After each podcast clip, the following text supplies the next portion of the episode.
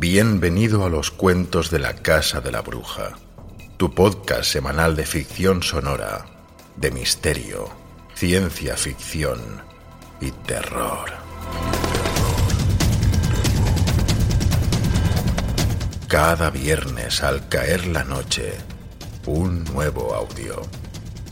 Escúchanos si te atreves.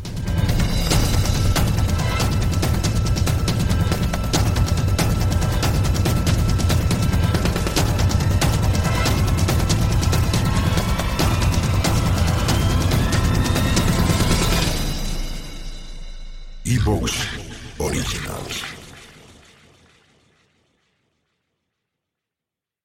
Te apasionan los cuentos de la casa de la bruja y quieres agradecernos tantas horas de misterio, ciencia ficción y terror.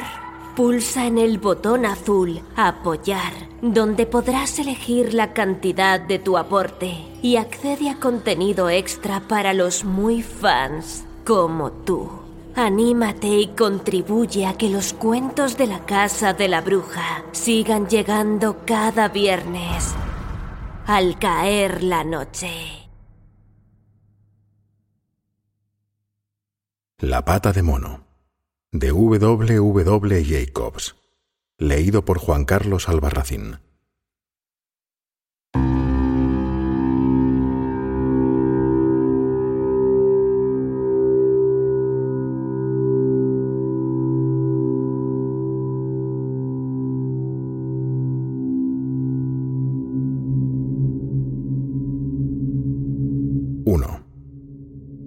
La noche era fría y húmeda, pero en la pequeña sala de Laburnum Villa los postigos estaban cerrados y el fuego ardía vivamente.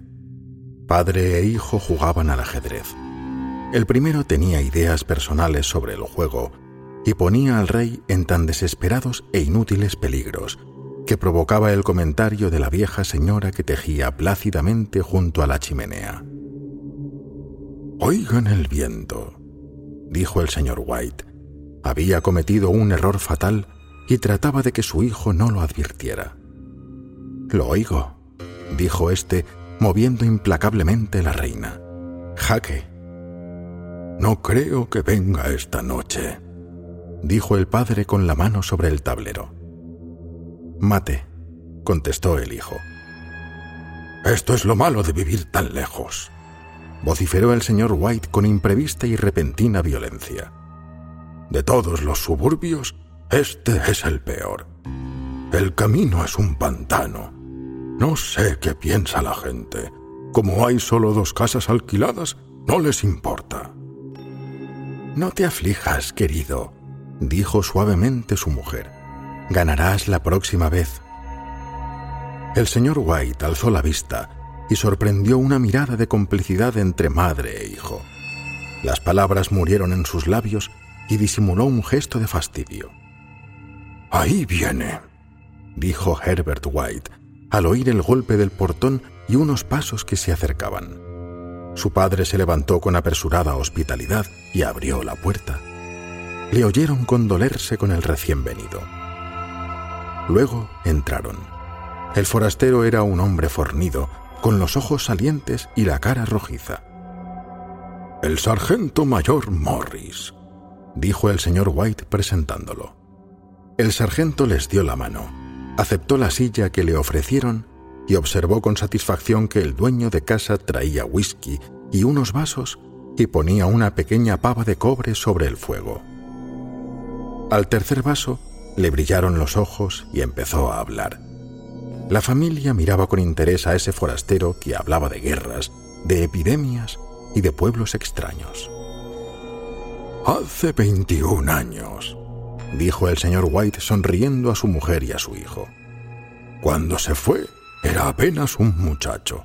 Mírenlo ahora. No parece haberle sentado tan mal, dijo la señora White amablemente. Me gustaría ir a la India, dijo el señor White solo para dar un vistazo. Mejor quédese aquí, replicó el sargento, moviendo la cabeza. Dejó el vaso y, suspirando levemente, volvió a sacudir la cabeza. Me gustaría ver los viejos templos y faquires y malabaristas, dijo el señor White. ¿Qué fue, Morris, lo que usted empezó a contarme los otros días? ¿De una pata de mono o algo por el estilo? Nada, contestó el soldado apresuradamente. Nada que valga la pena oír. ¿Una pata de mono? preguntó la señora White. Bueno, es lo que se llama magia, tal vez, dijo con desgana el militar.